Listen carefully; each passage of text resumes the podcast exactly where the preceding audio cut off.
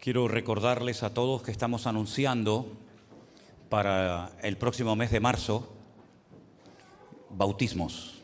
Si hay alguna persona entre nosotros que ya lleva algún tiempo, que leyendo la Biblia te has dado cuenta por ti misma que tienes que poner en práctica en tu vida este mandamiento que el Señor nos ordenó, pues te hablas conmigo o también con Anderson se pueden hablar y para el mes de marzo queremos eh, organizar este, este culto de bautismos. Siempre lo hacemos juntos con los hermanos de la Iglesia del Puerto de la Cruz. Nos juntamos un día entre semana, generalmente sábado, un domingo, y lo hacemos, juntos. ¿eh? Así que tengan presente este, este anuncio. Quiero dar también la bienvenida a Raúl, que ha estado un tiempo en, Alicante ¿eh? y que ha venido hace ya unos días. Le damos un aplauso de bienvenida a Raúl a casa. Dios te bendiga. Bienvenido. Gloria a Dios. Y a todos ustedes, que el Señor les bendiga. Una vez más, muchas personas, muchos hermanos se han quedado fuera. No han podido venir hoy al culto. ¿eh? Ya pasó el domingo pasado y viene pasando todas las semanas debido al tema del aforo. Mm, y eso que hoy hemos eh, hecho una excepción y hemos metido un poquito más de la cuenta. Pero parece ser que hay buenas noticias. Parece ser que ya para el día 22 pasamos a la fase número uno y ya el aforo se amplía mucho más. Así es que bueno, gracias a los que han sido fieles, gracias también a los que se han resignado al hecho de que a veces no, no podías venir a la iglesia. Esto es increíble. ¿eh? Toda la vida orando para que podamos traer gente nueva a la iglesia, para que la gente pierda el miedo de venir a una congregación como esta. Y ahora resulta que le tenemos que decir, no, ahora no puede. Ahora que quieren, ahora no puede. ¿Qué te parece? Pero bueno, estamos orando, de, de, hecho estamos creyendo que dentro de poco vamos a poder juntar a muchos más hermanos y mientras tanto valoramos y apreciamos el hecho de poder tener una vez más, un domingo, esta oportunidad de poder estar juntos en este lugar. Amén, hermanos. Dios les bendiga a todos. Vamos a orar y poner este tiempo para compartir la palabra de Dios en las manos del Señor. Este es el momento para oír atentamente lo que Dios tiene que enseñarnos. Podemos estar toda la vida hablando de Dios y de su palabra y siempre habrá algo que decir nuevo, siempre. Esa es la maravilla de la Biblia, que nunca nos cansaremos de leerla y de compartirla. Y por muchos mensajes que hayas oído y por muchos mensajes que yo haya dado, siempre el Señor habla a través de su palabra cuando queremos que Él nos hable, cuando tenemos el corazón abierto y tenemos una buena actitud, el Señor siempre, siempre va a traer palabra a tu vida.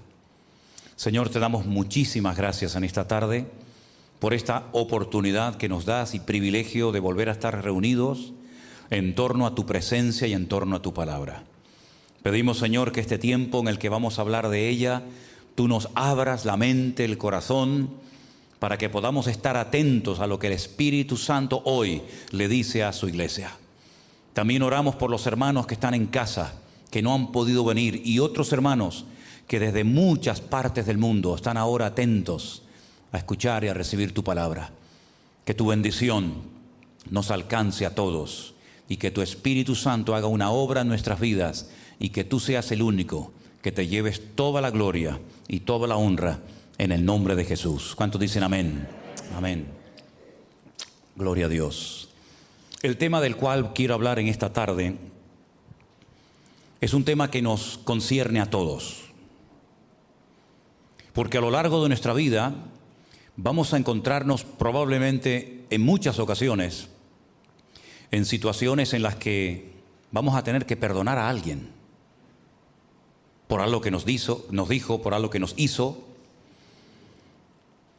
y al mismo tiempo vamos a tener que pedir perdón Siempre alguien, porque ninguno de los que estamos aquí, creo yo, somos perfectos. Y en algún momento tendremos que pedirle perdón a algún hermano, a la esposa, al marido, a algún amigo o a quien sea. Por eso digo que es un tema que nos concierne a todos y no es algo opcional. El tema del perdón, este es el tema. No es algo que Dios propone a la iglesia. Dice, bueno, reúnanse un día, hagan una especie de asamblea, una especie de votación a ver si gana el tema del perdón o lo dejamos aparcado para otro día. No es una sugerencia, no es una propuesta, es una orden. Es una orden, es un imperativo de parte del Señor. No es que, bueno, es que no lo siento perdonar. Es que esto no tiene nada que ver con los sentimientos. Yo sé que hay muchos cristianos que lamentablemente se dejan llevar mucho por sus sentimientos, por sus emociones. Cuando sienten al orar, oran una barbaridad. Cuando no sienten, no oran nada. Cuando algo les pasa ahí adentro y les entra ganas de venir a la iglesia, vienen y después se pegan meses sin venir. Ahora tengo unas ganas tremendas de servir al Señor, mañana ninguna, ahora leo la Biblia, pasado la dejo. Es que la vida cristiana tú no la puedes basar en tus emociones, porque son cambiantes. Los sentimientos son pasajeros, son como la, arena del mar, que sopla el viento y ya está aquí, mañana está allá. La vida cristiana se vive en obediencia constante y permanente a Dios, a su palabra. Sienta o no sienta. ¿Cuántas veces he tenido que predicar con dolor de cabeza? Y mi carne me dice, quédate en casa, dile a Anderson o a, cualquier hermano que comparta la palabra, porque hoy te duele un montón la cabeza y te pones a predicar y se te va el dolor de cabeza y después te pregunta a tu mujer o a alguien que sabía que te dolía la cabeza, oye, ¿cómo, cómo va la cabeza? Y, ay, mira, ni me acuerdo, ni me acuerdo. La vida cristiana no son emociones, no son sentimientos, ¿sabes? No son visiones, ni revelaciones, ni ángeles que suben y ángeles que bajan. Es una vida de fe, es una vida de obediencia. No es fácil, no es fácil ser cristiano. Un buen cristiano, quiero decir. Cristianos del montón, hay todos los que quieras. Pero un cristiano maduro, firme, estable, equilibrado, cuesta y lleva años. Y yo animo, animo a todos y a cada uno de ustedes a que luchen, a que se esfuercen cada día por servir a Dios, por crecer internamente y también externamente, ¿verdad? Claro, Dios nos ha creado con la capacidad de emocionarnos, con la capacidad de imaginarnos cosas, con la capacidad de, tener sentimientos, pero a la hora de planificar y de organizar tu vida cristiana no puedes edificar sobre sentimientos, sobre emociones, porque un día estarás arriba y otro día estarás abajo. Y la vida cristiana es muy larga. No es venir a la iglesia un par de meses, un par de semanas. No, no, es una, es una carrera de maratón, ¿sabes? Y todavía queda mucho camino por recorrer. Y si Dios lo permite, muchos años. Y por eso tenemos que basar todas nuestras decisiones y nuestra fe y nuestra vida cristiana en una relación sólida y estable que no depende de mi estado de ánimo, que no depende de cómo me siento, sino depende de quién soy y qué tengo en Dios. ¿Cuántos dicen amén? Vamos a ir, por favor, a Mateo capítulo 18. Es la misma porción que se ha leído en esta tarde. Si habéis prestado atención, es una historia que cuenta Jesús para enfatizar la importancia del perdón. Perdón que recibimos de Dios y perdón que tenemos que aplicar a la gente que en un momento determinado nos puede ofender. Pues dice Mateo capítulo 18 que el reino de los cielos, otra vez la típica frase, el reino de los cielos es semejante a, ¿verdad? Un rey que quiso hacer cuentas con sus siervos. Y comenzando a hacer cuentas, le fue presentado uno que le debía diez mil talentos. Un talento, para que te hagas una idea, son aproximadamente 45 kilos. Así que ya sabes lo que es. Diez mil talentos multiplicas por 45 y es una fortuna incalculable. Es algo imposible de pagar. Es como si mañana te llega una carta del banco o de Hacienda o, del gobierno y te dice, usted tiene una deuda acumulada de tantos cientos y miles de euros. Y por mucho que llores y patalees y te lleve las manos a la cabeza, tú nunca vas a poder pagar esa deuda. Ni siquiera los intereses. Pues esto es lo que le pasaba a este hombre de la parábola.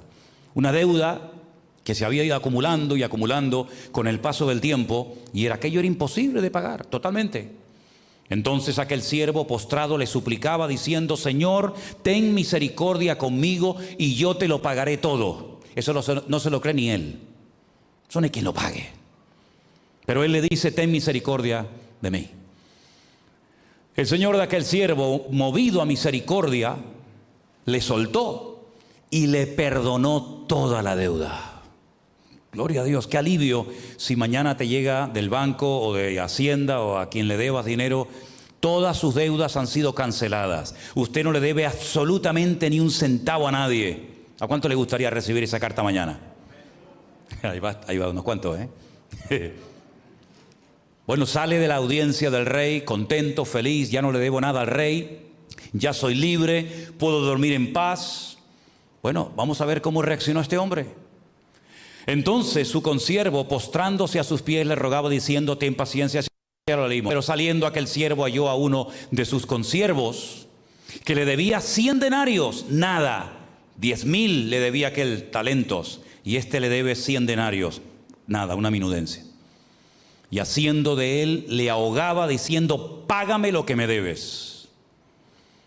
Entonces su consiervo, postrado a sus pies, le rogaba diciendo, escuchen, le dice exactamente las mismas palabras que él le acaba de decir al rey, ten paciencia conmigo y yo te lo pagaré todo. Exactamente igual, como si se hubieran copiado el uno del otro. Ten paciencia, yo te lo voy a pagar. No me niego a pagarte, pero tienes que darme tiempo, tienes que tener paciencia conmigo. Mas él no quiso, no quiso tener paciencia ni misericordia, sino que fue y le echó en la cárcel. Le destruyó la vida a este hombre. Le destruyó la vida para siempre, hasta que pagase la deuda.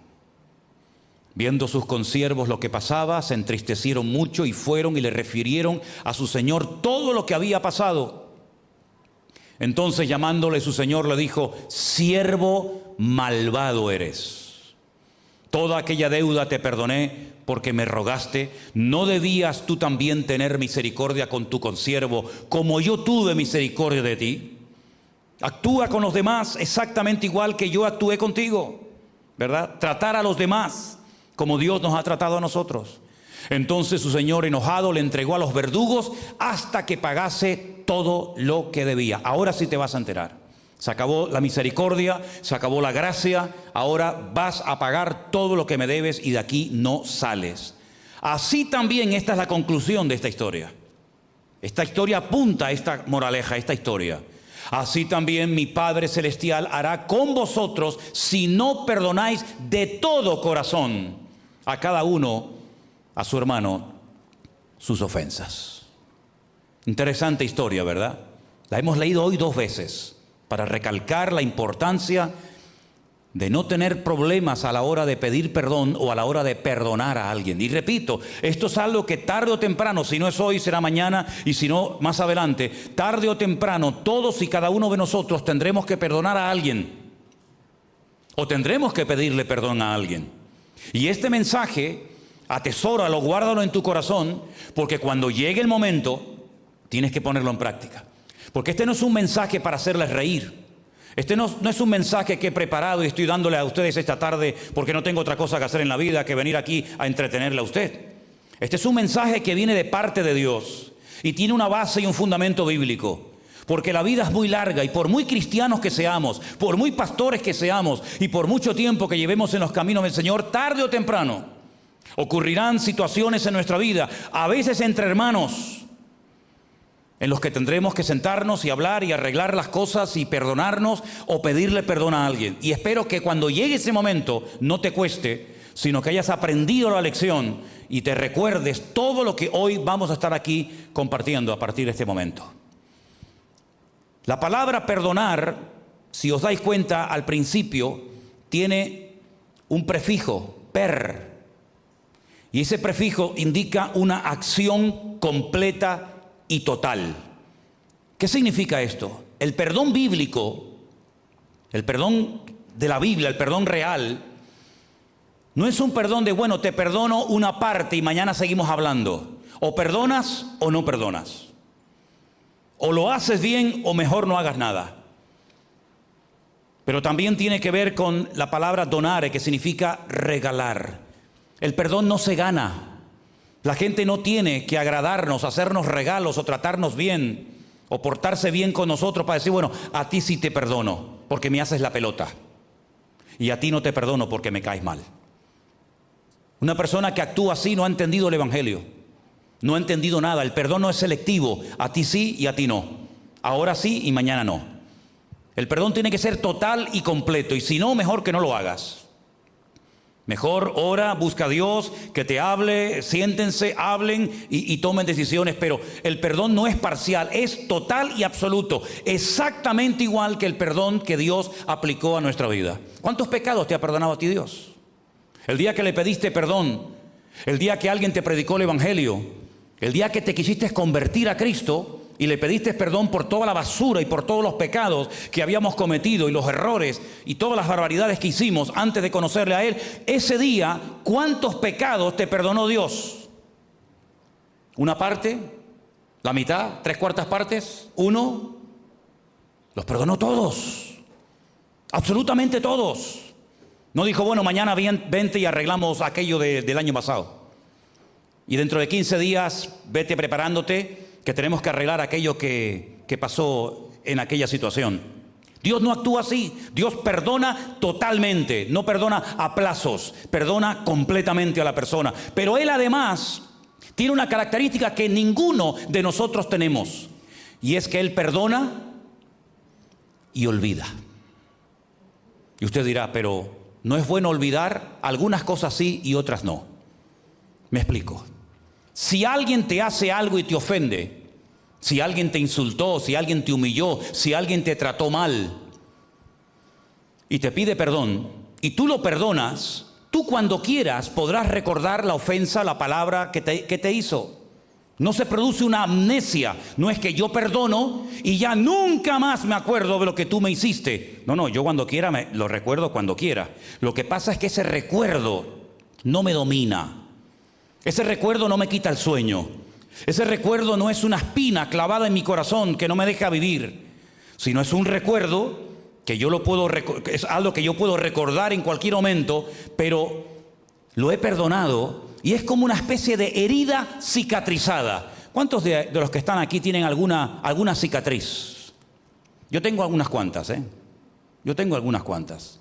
Y cuando me las miro, sé cuándo fue, y dónde fue, y cómo fue.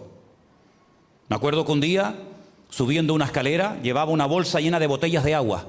Vivía en las Palmas de Gran Canaria y en las Palmas hay un agua que se llama agua de Firgas.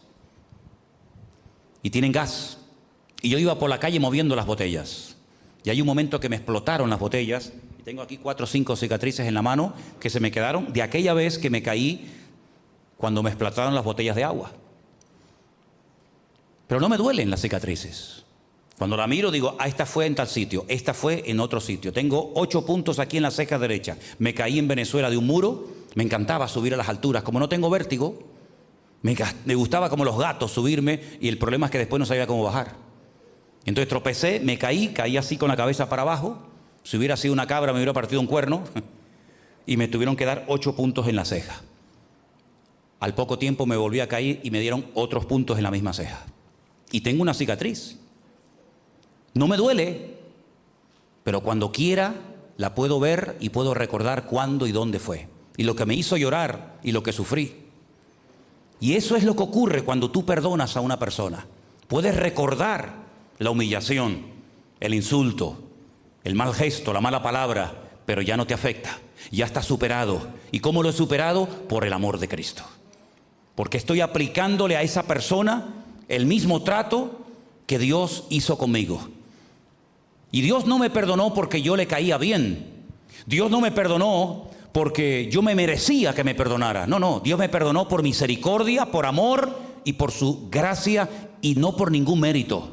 Y cuando yo perdono a una persona no es porque tal vez se lo merezca, porque a veces hay gente que me dice, pero es que no se merece que le perdone. Bueno, puede ser que tengas razón, pero el perdón no es porque se lo merezca o, se lo deje de merecer. El perdón es una evidencia de la madurez que tienes en Cristo. No tenía miles de motivos el Señor para maldecir o para proferir palabras duras desde la cruz donde lo estaban clavando sus verdugos. Yo a veces cuando veo algunas cruces, de verdad que no sé si echarme a reír o a llorar porque las adornan, las ponen tan bonitas y la cruz era un lugar de tragedia, de dolor, de humillación, de vergüenza, de tortura. Y en aquella cruz lo estaban crucificando, burlándose de él hasta el último momento. Pero una de las veces que habla el Señor Jesucristo desde la cruz, ¿qué dijo al Padre? Padre, perdónalos, porque no saben lo que están haciendo. Pero no solamente perdonó para quedar bien y salir en la foto y pasar a la historia, ¿verdad? Sino que en ese momento uno de los malhechores que estaba a su lado también le pide perdón a él. Y le podía haber dicho, ahora pides perdón, ahora te acuerdas de Dios, has hecho una, vida de un desorden total y absoluto y ahora que sabes que vas a morir y a presentarte ante mi Padre, a rendirle cuenta, ahora te arrepientes, ahora me buscas, pues ahora ahí te quedas. El Señor que le dijo, hoy estarás conmigo en el paraíso. El paraíso, lo que perdió Adán y Eva, la vida eterna, el lugar más hermoso en la presencia del Señor, se lo dio gratuitamente a una persona porque de verdad, de todo corazón se arrepintió y le pidió perdón al Señor. ¿Cuántos dicen amén? El perdón es algo que marca una diferencia, ¿sabe? El perdón tiene un poder que libera la bendición como ni te imaginas. Hay personas que están amargadas, que no viven, que lo pasan mal, que no duermen, que no descansan y transmiten su dolor y su amargura a sus hijos y a sus nietos. Y cuando indagas y hablas con esa persona, lo que tiene es un dolor, una herida, que aunque le haya pasado eso hace 20 años o más, todavía lo recuerdan como si hubiera sido hace media hora. Y están amargados y enferman y hay gente que está enferma del alma porque se enfatiza mucho las enfermedades, ¿verdad? De la mente y las enfermedades del cuerpo. Pero la Biblia habla mucho de las enfermedades del alma y hay gente que cuando los miras a la cara dice, este está enfermo, está enfermo de su alma. Y hace años en esta iglesia di una, una lista enorme de 20 o 30 enfermedades según la Biblia que son de un alma herida, de emociones rotas, de heridas abiertas que siguen supurando y, no se han cicatrizado por el bálsamo de la presencia de Dios. Por eso yo digo que el perdón es liberador. Te quitas un peso de encima impresionante, aunque no se lo merezca la persona. Y a veces no hace falta ni que venga a pedirte perdón, sino ya en tu corazón tú ya le has perdonado. Venga o no venga venga con una sonrisa sarcástica en su rostro o venga realmente humillado, te da igual. Tú no dependes de la reacción del otro, sino tú dependes de tu relación con Dios. Tú no puedes edificar tu presente y tu futuro en base a cómo te traten los demás. Si esa persona sigue maltratándote, sigue humillándote, sigue criticándote, sigue calumniándote, allá él. Ese no es mi problema. Como dijo alguien, no podemos evitar que los pájaros vuelen por encima de nuestras cabezas. ¿Quién puede evitar eso? Nadie. Pero sí podemos evitar que te haga un, nido en la cabeza, ¿sí o no? No podemos evitar que, le caigamos mal a alguien. ¿Qué te crees? ¿Que le caemos bien a todo el mundo?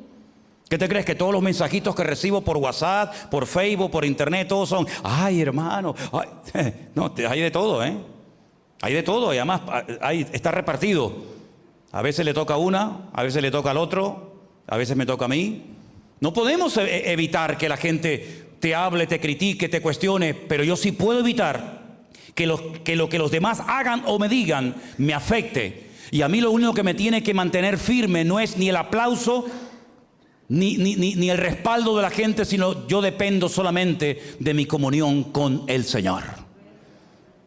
Y eso lleva años aprenderlo, porque no nacemos por lo menos a mí me costaba muchísimo de niño. Eh, no, digo el perdonar, pero, pero el llevarme bien con los demás, porque siempre fui un peleón y, y así era, sinceramente, créame. Pero cuando comencé a leer la Biblia me di cuenta de que el perdonar no es una señal de debilidad, no es de cobardes, sino es todo lo contrario. Hay que ser muy maduro y muy hombre en Dios para decirte perdono a pesar de la que me estás liando y a pesar de la que me estás montando por la espalda, te perdono. Pero te perdono de corazón. No te perdono por quedar bien y decir, ay, mira qué bueno es. No, no, no. Te perdono porque por la gracia de Dios puedo hacerlo. Porque si fuera en la carne, me volvería aquello de ojo por ojo y diente por diente. Pero en el Nuevo Testamento Cristo dice, hasta si tu enemigo te pide agua, dásela. Si tu enemigo te pide que le lleves una, una carga, una milla, vete con él dos. Y así de esa manera le demostrarás que no eres un cristiano de teorías, sino un cristiano que ha entendido el Evangelio y ha experimentado en carne propia el amor de Dios. ¿Cuántos dicen amén? El perdón no solamente libera, sino que restaura. Hay gente en la Biblia que necesitaban ser restaurados. Y el, y el perdón restaura muchas cosas. Restaura matrimonios, restaura relaciones rotas de amigos, entre hermanos. Miren por ejemplo a Pedro, un hombre que caminó por encima de las aguas, el único en la historia. Nunca ningún hombre, cuenta la Biblia, que caminara por encima de las aguas. Pedro sí. Pedro tuvo experiencias que jamás en la vida tendremos nosotros. Por ejemplo, una de ellas, cuando estaba en un monte, la tradición dice que era el monte Nebo, donde dice que de repente mientras el Señor Jesucristo oraba, él vio a Moisés y a Elías allí en el monte. Él los vio. Y entre Moisés y Elías y Pedro hay centenares de años, pero él los vio, una experiencia impresionante. Él fue el único hombre que recibió una palabra de alabanza en público por parte del maestro. Bienaventurado eres, Simón, hijo de Jonás, porque esta declaración que acaba de hacer no te la reveló tu papá, tu mamá, la, la aprendiste en la escuela, en la sinagoga, sino mi Padre que está en los cielos te ha revelado quién soy yo realmente, mi identidad, mi esencia, tú la has captado no porque la aprendiste en la escuela, sino porque mi Padre te la ha puesto en tu corazón. Imagínate. Pedro un día fue a pescar cuando le estaban exigiendo al Señor que pagara el impuesto. Y le dijeron, ¿ustedes no pagan impuestos? ¿Tu maestro no paga los impuestos a Roma? Y el Señor le dijo, vete a pescar. Y el primer pez que saques del agua, ábrele la boca y sácale una moneda y paga el impuesto, el tuyo y el mío. Qué bueno sería eso, ¿eh? Qué bueno sería decir, ¿cuánto debes mañana Hacienda? ¿Cuánto le tienes que pagar? Tanto, vete aquí a la playa, coge la caña, échala y cuando la sacas hay una bolsita dentro y le pagas todos los impuestos. Esa, experiencia la tuvo Pedro. Pero sin embargo, una vez cuando se vio confrontado y acorralado y, no tuvo el valor de decir, sí, yo soy del maestro, aunque había dicho, ¿se acuerdan? Aunque todos estos te abandonen, yo nunca te abandonaré. Eso es menospreciar a los demás. Eso es sentirse superior a los demás. Y al final, como dice el refrán, por la boca muere el pez, ¿no? Y le negó. Y cuando el Señor Jesucristo resucitó, le dijo a, una de las mujeres que la había visto recién resucitado, vete a mis discípulos, coma. Y a Pedro, porque él ha dicho que no me conoce, él ha dicho que no quiere saber nada de mí, entonces ya no es discípulo mío, ya no es. Pero dile a, mi discípulo y a Pedro que vayan a Galilea, que allí yo voy, me voy a encontrar con ustedes. Y allí va el Señor y allí se encuentra con Pedro. No le dijo, Pedro, una pregunta, ¿tú por qué me negaste? ¿Te imaginas que le hubiera preguntado eso el Señor? Qué vergüenza, ¿no? ¿Por qué me negaste? ¿Tú no dijiste que iba a estar conmigo hasta la muerte, hasta el final? ¿Dónde estabas? ¿Qué te pasó? Cobarde, bocazas, y un montón de cosas más, ¿no? Sino solamente le dijo, Pedro, una pregunta. ¿Tú me amas? Una pregunta un tanto extraña, ¿verdad? Nunca Jesús le había preguntado eso a nadie. ¿Tú me amas? Y Pedro le dijo, sí, claro. ¿Cómo no te voy a amar? No, no, pero tú, tú me amas de verdad, más que a tus, tus peces, tus redes, tus barcas, más que a tu vida. Sí, claro, tú sabes que te amo. Y ya va la tercera y parece que ahí ya se dio cuenta Pedro. ¿Y qué es lo que está haciendo el Señor? Lo está restaurando. Tres veces me negaste, tres veces confiesa que me quieres. Pero ahora te voy a poner a prueba. Porque la otra vez cuando dijiste que me ibas a defender hasta la muerte, yo no te puse a prueba y suspendiste el examen. Pero ahora te voy a poner un examen. Cuando eras más joven, hacías lo que querías. Y estoy parafraseando el texto. Ibas a donde querías. Cuando seas viejo extenderás tus manos y te ceñirá otro e irás a donde no quieras. Y dice el versículo siguiente en Juan 21, y esto dijo el Señor dando a entender con qué tipo de muerte había de glorificar a Dios. El único hombre del Nuevo Testamento que sabía cómo iba a morir. Yo no lo sé de qué voy a morir. ¿Tú lo sabes? Yo no sé de qué voy a morir ni cuándo. A veces hemos hecho esta pregunta, ¿no? ¿Te gustaría saber a qué edad vas a morir? ¿Te gustaría saber de qué vas a morir? Yo creo que nadie en esta tarde puede decir, yo voy a morir a tal edad y, voy a morir de esto. Nadie lo sabe, Pedro sí lo sabía. Pedro sabía que no iba a morir de joven, se iba a morir de viejo, iba a morir crucificado en Roma, con la cabeza para abajo y los pies para arriba. Así murió Pedro, cuenta la historia. Y Dios lo tuvo, el Señor lo tuvo que restaurar porque si tu corazón no está sanado 100%, y si tú no has sido restaurado por el perdón de Dios, tú nunca podrás ser usado en la obra y en el reino de Dios. Porque no hay nada peor que una persona herida que quiera dar a entender que todo va bien, que lo tiene todo superado, pero tócale, tócale la herida para que veas cómo salta. Y el Señor no quiere que tú seas una persona, seas hombre, seas mujer, lleves poco tiempo en, los caminos del Señor o lleves toda tu vida, me da igual. El Señor no quiere que tú estés hecho polvo, aunque vengas a esta iglesia o a otra o a ninguna. El Señor quiere sanar tu corazón en el día de hoy.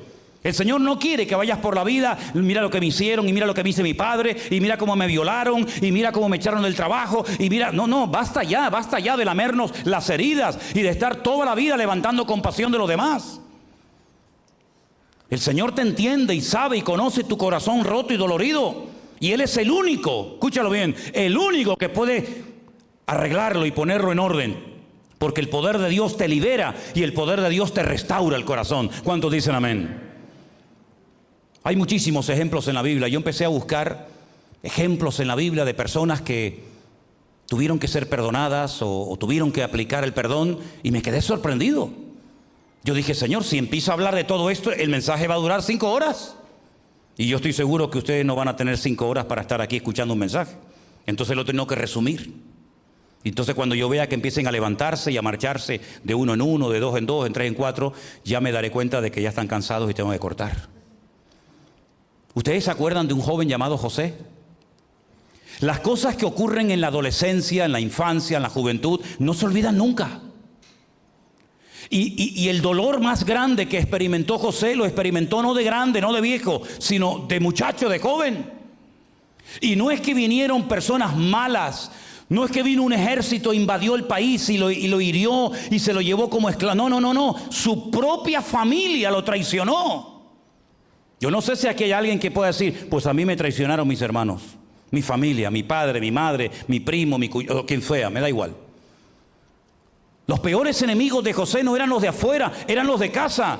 Sus hermanos le tenían envidia. Claro, es que mucha gente cuando tiene envidia y celos se convierte en gente peligrosa.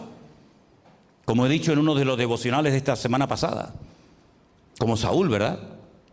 La envidia, no lo podían ah, soportar, no podían, no podían eh, verlo, se ponían incómodos, se ponían inquietos porque veían que Dios estaba con él. Y además su padre, para diferenciarlo del resto de los hermanos, le puso una túnica, una, una ropa de colores. Fíjate tú, que eso, eso das el cante en cualquier lugar donde vayas.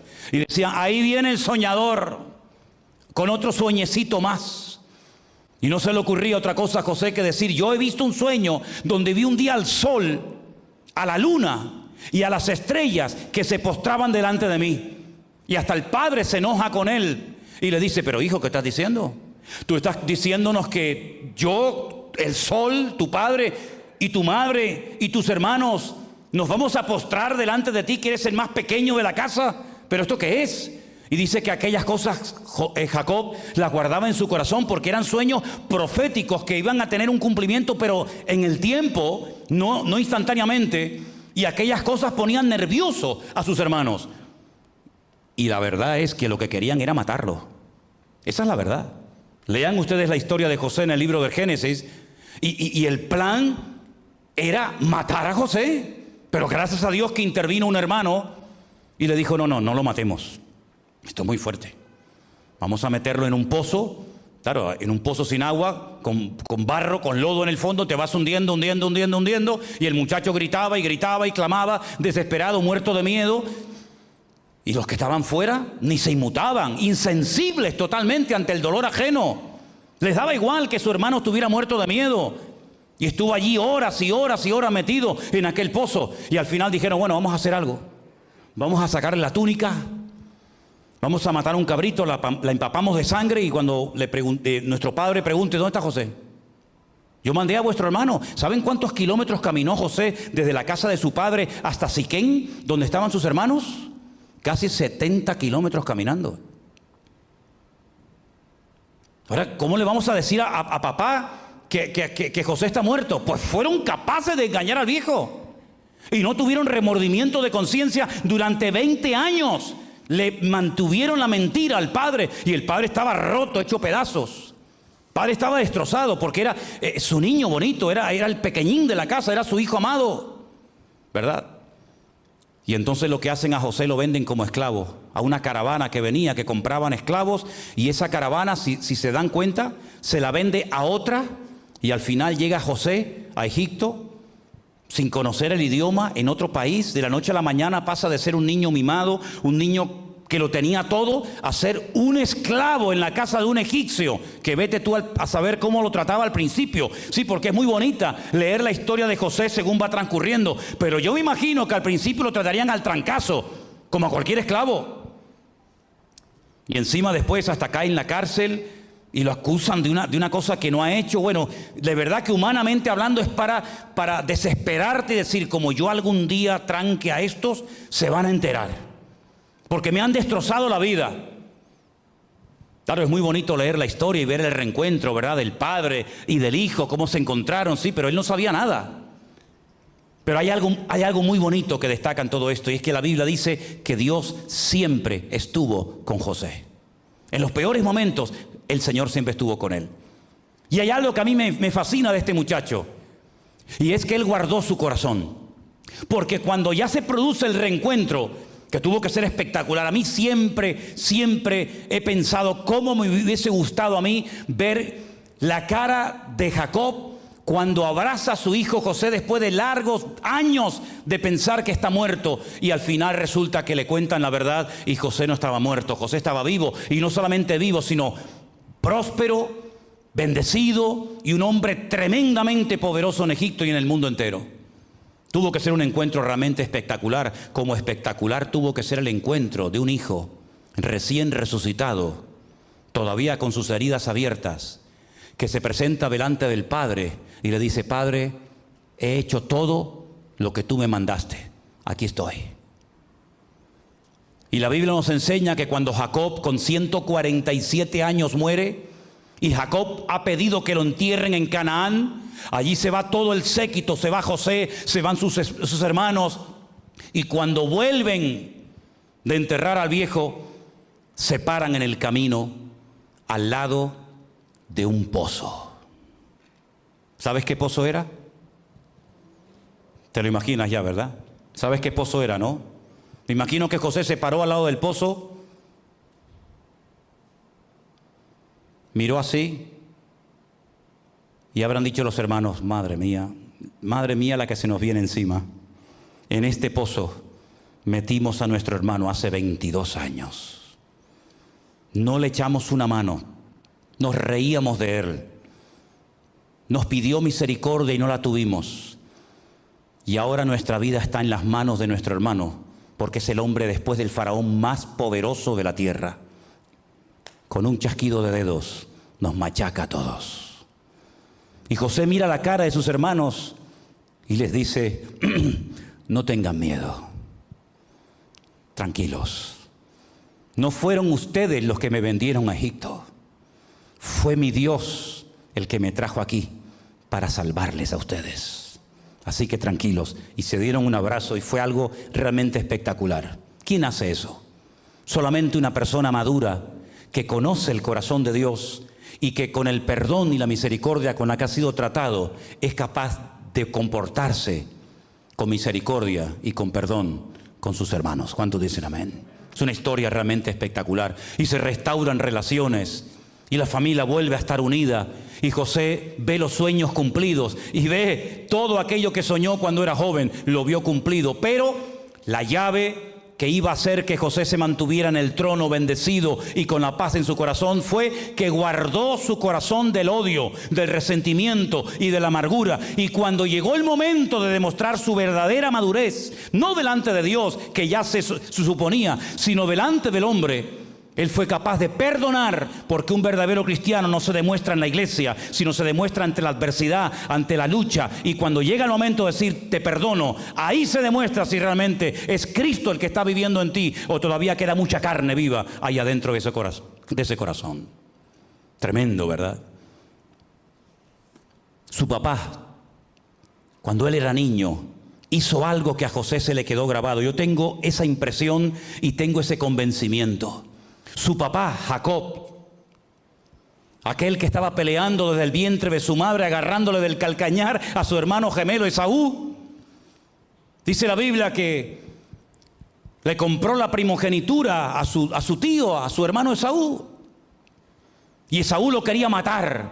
Y tiene que huir la misma cantidad de años con Labán que estuvo José con Potifar y con el faraón en Egipto. Qué tremendo. Se vuelve a repetir la historia. Los mismos años que estuvo en el destierro Jacob en casa de Labán siendo tratado y machacado por las circunstancias de la vida, es exactamente el mismo número de tiempo y de años que estuvo José siendo tratado en Egipto. Igual. Igual. Pero hay un momento en el que Jacob decide volver a la casa y él sabe que, que Esaú está vivo. Él sabe que Esaú lo odia y él sabe que llegará el momento, tarde o temprano, en el que tendrán que arreglar las situaciones. ¿Qué es lo que hace Jacob? Muerto de miedo, divide a toda su familia en varios campamentos. Es tremendo esto, ¿eh? Dice, bueno, hago un campamento delante, después pongo a unos cuantos kilómetros el segundo y yo voy en el tercero. Si matan a, las, primeras, a las primeras personas, bueno, y después al segundo, por lo menos a mí me dará tiempo de huir y salir corriendo. Así era Jacob. Es increíble. Y le llega la noticia, tu hermano se, ha enterado de que estás regresando de casa de Labán. Y no viene solo, viene con 400 hombres armados hasta los dientes. Jacob se muere de miedo. Jacob dice, voy a tirar por tierra en media hora lo que me ha costado 20 años conseguir, mis hijos, mis esposas, mi ganado, mis animales, mi, patrimonio. Y entonces dice que se pone a orar. Y esa noche tiene un encuentro que le cambió la vida, por dentro y por fuera. Por fuera el Señor le cambió el nombre de Jacob a Israel. Se quedó cojo toda la vida, pero por dentro el Señor hizo una obra en él espectacular. Y cuando se reúne con Jacob, Jacob y Esaú, dice la Biblia que los dos se besaron y hubo reconciliación y hubo perdón. ¿Y sabes quién estaba allí? Como un niño pequeño. José. Y José mirando al tío y mirando al papá, aprendió el poder del perdón. Y por eso cuando él es grande en Egipto, él es capaz de perdonar a sus hermanos como tiempo atrás su papá fue capaz de perdonar o de pedirse perdón mutuamente los hermanos que se odiaban a muerte y que no eran capaces de convivir juntos el uno con el otro.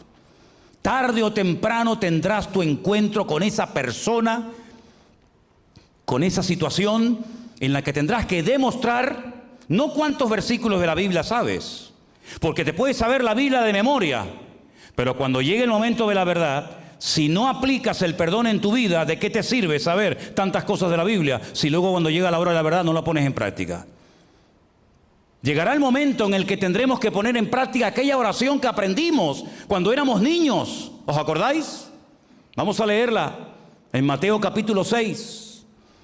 En Mateo capítulo 6, cuando el Señor Jesucristo está hablando del poder de la oración, Él dice en la famosa oración del Padre nuestro, y perdónanos nuestras deudas, como también nosotros perdonamos a nuestros deudores. ¿Dónde estaba eso? ¿O dónde está? En el famoso Padre Nuestro, ¿sí o no?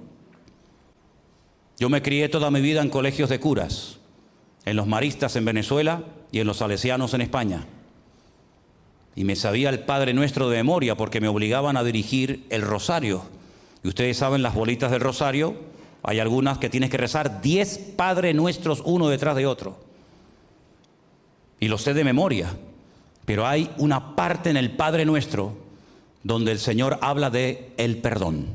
Perdónanos como también nosotros perdonamos a nuestros deudores. había una celebración histórica en Israel. Ningún pueblo en la historia de la humanidad ha tenido esta fiesta. Se llama el año de jubileo. Se celebraba cada 50 años. Había gente que vivía un, por lo menos un jubileo al año o en su vida y había otros que nunca lo vivían. ¿En qué consistía el año de jubileo? Era una, era una, ley que Dios estableció en la Torá, en la ley de Moisés para el pueblo de Israel, que consistía en que cada 50 años las deudas se perdonaban. Nadie le debe nada a nadie. Los esclavos eran puestos en libertad. Las tierras, si se habían vendido, volvían a sus dueños originales. Y se empezaba de nuevo cada 50 años. ¿Te imaginas que el mundo tuviera esa ley? ¿Te imaginas que se le perdonara la deuda externa a todos los países del mundo que le deben al Fondo Monetario Internacional? Nadie le debe nada a nadie, empezamos todo de cero. Aquí no va a suceder lo que está sucediendo ya, es un hecho, que los ricos cada vez son más ricos y los pobres cada vez son más pobres. Y hay países que ni siquiera pueden pagar los intereses de una deuda impagable que nunca podrán pagar. Y hay naciones hay naciones que vendieron muchas cosas que eran de ellos, eran del Estado, y las vendieron para pagar su deuda externa. Y no solamente no pagaron la deuda externa, sino que la deuda externa se cuadruplicó más todavía que al, que al principio.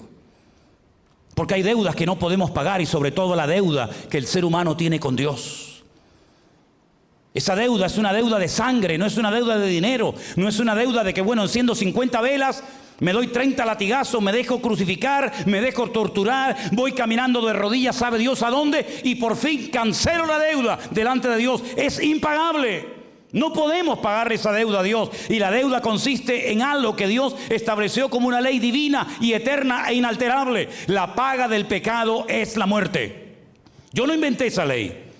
Yo no, creé esa, esa ley, es una ley divina. Dios dijo, el que peca muere, por dentro y por fuera, espiritualmente hablando y físicamente. es así. Y cada vez que veas un coche fúnebre, cada vez que veas en televisión, ha muerto no sé cuánta gente, la muerte no existía cuando Dios creó el universo, cuando Dios puso a los primeros hombres, a la primera pareja en el jardín del Edén, no existía la muerte, ni la física, ni la espiritual. Entonces iban a vivir siempre, sí. ¿Y dónde iban a caber? Yo qué sé. Pero el hombre no iba a morir. Dios creó un ser eterno porque Él es un Dios eterno. Y Dios reprodujo en el hombre su esencia. Yo soy eterno, tú serás eterno. No hay limitaciones de espacio, de tiempo, tú tampoco. Porque es como una, una reproducción de Dios en el hombre. Como un prototipo de Dios. Viendo al hombre, te hacías una imagen de cómo es Dios. Viendo una moneda, la cara del César, sabías cómo era el César, aunque nunca en tu vida lo conocieras. El hombre era la moneda, era la, esencia, era el botón de muestra de Dios. El hombre no tenía ningún tipo de limitaciones, no tenía calor, no tenía frío, no sudaba. Era perfecto, dice la Biblia. Seguramente hasta podía volar. Seguramente podía estar 20 horas debajo del agua sin ahogarse. No tenía ningún tipo de limitaciones, pero el día que pecó, el día que desobedeció a Dios, el día que se desconectó de la fuente de la vida, se convirtió en un ser mortal y se dio cuenta de todas las cosas que había perdido, pero no sabía lo que era la muerte física porque nunca la había visto. Sabía lo que, lo que era vivir fuera del jardín del Edén, sabía lo que era el miedo, sabía lo que era la vergüenza, sabía muchas cosas, pero todavía el concepto muerte no lo entendía porque nunca había muerto ningún ser humano. Ay amigo, pero un día vio un charco de sangre en el campo.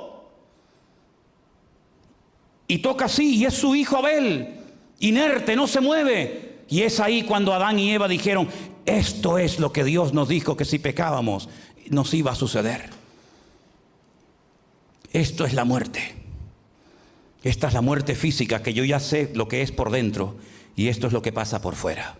Y a partir de ese momento todo ser humano ha comenzado a morir. Mi abuelo murió con 106 años y una de sus preguntas en los últimos días de su vida manteniendo su razón perfectamente, era, ¿por qué vivo tanto? ¿Por qué no me muero?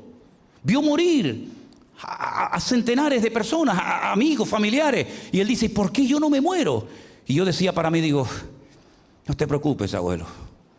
La muerte te va a encontrar algún día. Y murió como un pajarito. El médico dijo, se le acabó la pila.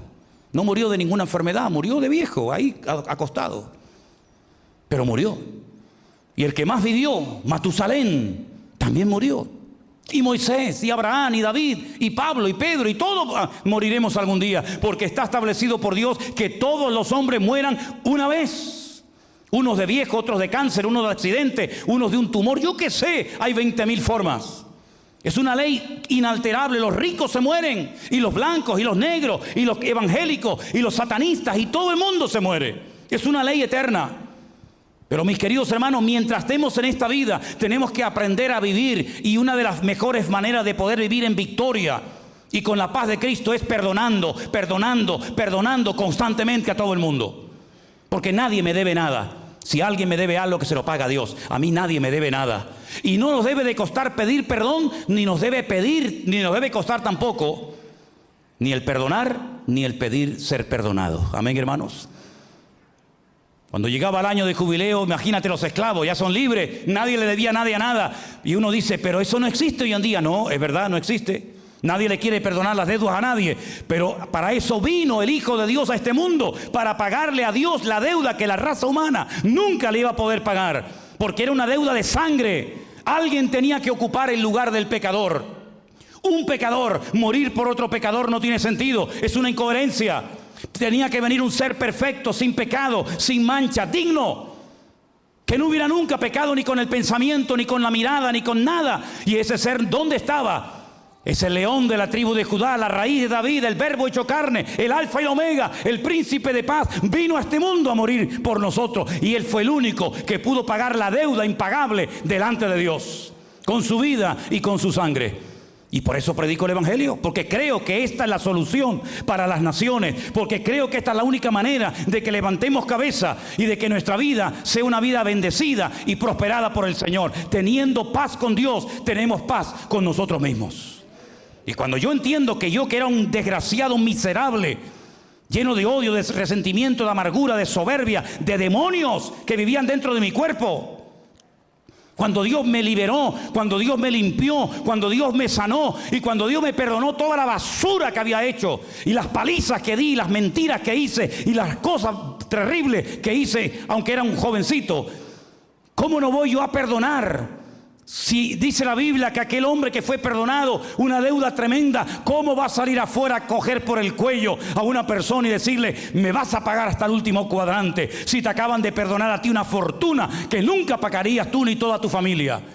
Y eso es lo que Dios quiere de nosotros, un evangelio práctico. Claro, hay, hay gente que lo que quiere es un evangelio de dame, dame, dame, que Dios me bendiga, que Dios me dé. Sí, sí, no, Dios te va a dar, no te preocupes. Pero sobre todas las cosas recuerda que llegará el momento en el que vamos a tener que pasar de la teoría a la práctica. Porque aquí no se vive la vida cristiana, aquí no hay tentaciones, aquí no hay problemas, no hay malas palabras, no hay un mal, no hay un mal ambiente. Pero es allá afuera, en esa selva, en esa jungla de, envidia, de celos, de, de soberbia, es allá afuera donde vamos a tener que demostrar si verdaderamente hemos entendido el Evangelio o no lo hemos entendido. Y quiero poner un último ejemplo. Tengo docenas. Aquí tengo docenas de ejemplos. Llevo toda la semana estudiando esto. Me sé de memoria todo lo que tengo que decir. Pero quiero poner un último ejemplo. Una mujer que la sorprendieron, dice la Biblia, en el mismo acto de adulterio. Te pillaron con las manos en la masa. Ay, amiga. Pero que yo sepa, para cometer adulterio hace falta dos. Si la sorprendieron, dice la Biblia, en el mismo acto de adulterio, acostándose con un hombre que no era su marido, ¿por qué no trajeron a los dos? ¿Por qué la traen solamente a ella? Hipócritas que vienen de religiosos y de niños buenos. Nuestra ley dice que a estas mujeres hay que matarlas a pedrada. Sí, sí, a los hombres también. ¿Y dónde está el hombre? Porque es muy fácil siempre señalar a los demás, es que no me aman, es que mira lo malo que son, sí, eso ya lo sabemos, eso se llama en psicología proyección, siempre justificándonos a nosotros, echándole el muerto a los demás. Ya lo hizo Saúl, ¿se acuerdan? Ya lo hizo Saúl y tantos personajes de la Biblia, eso es lo que aprendemos desde niño. ¿Quién pintó la pared? Ah, yo no fui, yo no fui. No fue Juan, no, Juan, no, Pepito, y no sabes quién pintó la pared. Y eso se va cultivando y se va desarrollando con el paso del tiempo y somos expertos y nos hacemos artistas de Hollywood, ¿verdad? Y siempre no, es el diablo, no, es que fue el pastor, no, es que fue mi mujer, no, es que fue el gobierno y siempre hay algo menos tú, tú no rompes nunca un plato. Y ahora viene una mujer y le dicen, nuestra ley dice que hay que matarlas, como si Jesús no supiera la ley cuando él la mandó a escribir. Y Jesús dijo, vale, muy bien, veo que la ley, la letra, la saben, vamos, de memoria, pero vamos a hacer algo. Vamos a, profundizar en la letra, si les parece. Porque ustedes siempre están nadando por la superficie. La ley dice esto, sí, pero vamos a ir al espíritu de la letra. Que eso no lo saben hacer. Yo se los voy a enseñar. Detrás de esta ley hay un principio fundamental. La ley es tan exigente porque la ley de Dios es perfecta. Y para poder cumplirla uno tiene que estar en perfección. Si tú no eres perfecto ni se te ocurra vivir bajo la ley porque vas a hacer el ridículo, como muchos lo están haciendo ya. Querer someterte a los designios y a las exigencias de la ley es querer decirle a Dios, yo puedo cumplir con una palabra perfecta que nadie ha podido cumplir. Así que vamos a, vamos a profundizar en el espíritu de la letra. El que de vosotros esté sin pecado, porque para matar a una persona no veas cómo tienes que estar tú. El que esté de vosotros sin pecado sea el primero en arrojar la primera piedra contra ella. Y dice el Señor que el Señor se agachó y comenzó a escribir con su dedo en la tierra. Y dice en el Antiguo Testamento que todos los blasfemos y todos los pecadores y todos los que se apartan de los caminos del Señor, sus nombres serán escritos en la tierra. ¿Sabías eso? El nombre de los hijos de Dios está escrito en el libro de la vida. Y su palabra fue escrita en piedras para que el viento y la erosión del tiempo no la cambie. Pero el nombre de los pecadores sería escrito en tierra, como diciendo, después de ellos no queda nada. Y el Señor comenzó a escribir en tierra. Vete tú a saber los nombres que estaba escribiendo en tierra. Y comenzaron todos a mirar, decían, uy, ese soy yo. Y el otro, mira, tú no eres Simón, mira, Simón. ¿Y tú cómo te llamas? Yo, Zacarías, mira. Escribió Zacarías. Y dice que desde el más grande hasta el más pequeño tiraban la piedra al suelo, daban media vuelta y decían, uff, me descubrieron. Tú que estás acusando a esta, ¿sabes tú si tú fuiste el primero en acostarte con ella?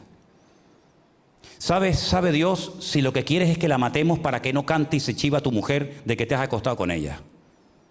Porque como dice el refrán, muerto el perro se acaba la rabia, ¿no? Como David dijo, matemos al marido y así nadie se entera de lo que he hecho. Ya, ya. Ya, no se enteran aquí, pero allí se han enterado de todo. Cuando ya no hay nadie, le dice el Señor, levántate, vete y no peques más. Y el Señor la perdonó. Pero el requisito que le pidió solamente el Señor a esta mujer es que vete y no vuelvas a pecar otra vez. Como también se lo dijo al paralítico de Bethesda, vete, no peques más para que no te venga una cosa peor encima. Porque el único pecado que Dios no perdona, ¿sabéis cuál es? Se ha dicho tanto sobre esto y tantos libros y tanta teología. Yo les voy a decir claramente cuál es el único pecado que Dios no perdona. El único pecado que Dios no perdona es el que no se le pide perdón a Dios. Dios no perdona al que no quiere ser perdonado. Dios no perdona al que no quiere arrepentirse. Ese es el único pecado que Dios no perdona. Al que está endurecido, arrogante, soberbio, entronizado en su ego y no quiere pedir perdón, a ese no se le perdonan sus pecados. Pero al quebrantado y humilde de corazón, como esa canción hermosa que se ha cantado esta tarde, a ese Dios lo bendice, lo restaura, lo cambia, lo transforma. Porque la palabra quebrantado ¿Sabe de dónde viene? Cuando se, se, iba a una cantera y se sacaba un bloque de piedra y se le daba forma cuadrada, rectangular o de cualquier otra forma para hacer un edificio, una casa, una sinagoga o lo que fuera, ese proceso de corte, ese proceso de diseñar esa piedra se le llamaba quebrantamiento. Y eso es lo que Dios quiere hacer en nuestra vida, quebrantar nuestro corazón, para que cuando el Señor te diga, ese hombre eres tú.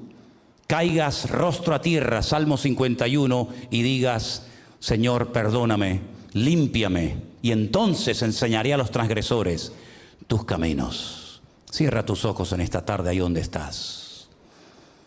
Y ahora viene tu parte. Yo ya terminé la mía. Ahora viene la tuya. ¿A quién le tienes que pedir perdón? ¿A quién tienes que llamar, escribir, visitar? ¿Con quién te tienes que reconciliar? Si te acuerdas de que un hermano tiene algo contra ti, deja tu ofrenda en el altar, ve con él y reconcíliate primero y luego ven y presenta tu ofrenda. Es decir, primero empieza en tu relación con tus hermanos en la iglesia y después ven a la presencia de Dios. No pretendas ir a la presencia del Señor llevándote mal con todo el mundo, no queriendo perdonar a nadie. Esto no funciona así, querido. Esto no es así. Esto no es un club social donde hacemos lo que nos da la gana y luego le pedimos encima a Dios que nos bendiga y nos ayude. Esto no funciona así. Esto es al revés. Comienza a poner una base en tu vida de perdón, de misericordia y de gracia.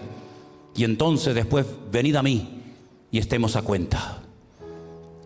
Piensa en estos momentos y dile al Señor, Señor, pon en mi corazón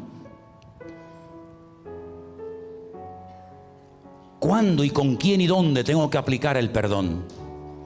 Porque esto no es una opción, una sugerencia, una propuesta. Esto es un imperativo. Y no se puede vivir odiando se te secarán los huesos, dice Proverbios.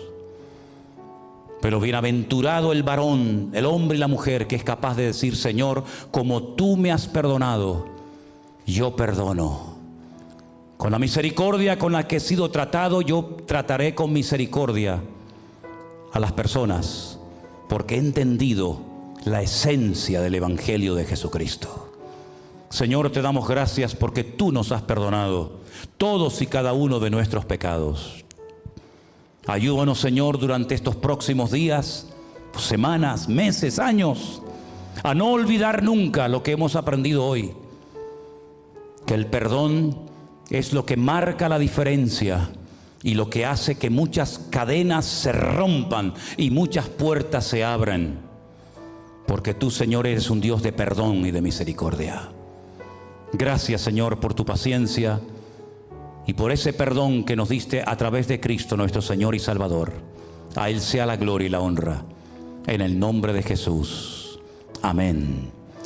Y amén. Dale un aplauso a su palabra en esta tarde y toda la gloria y la honra sea para nuestro Dios.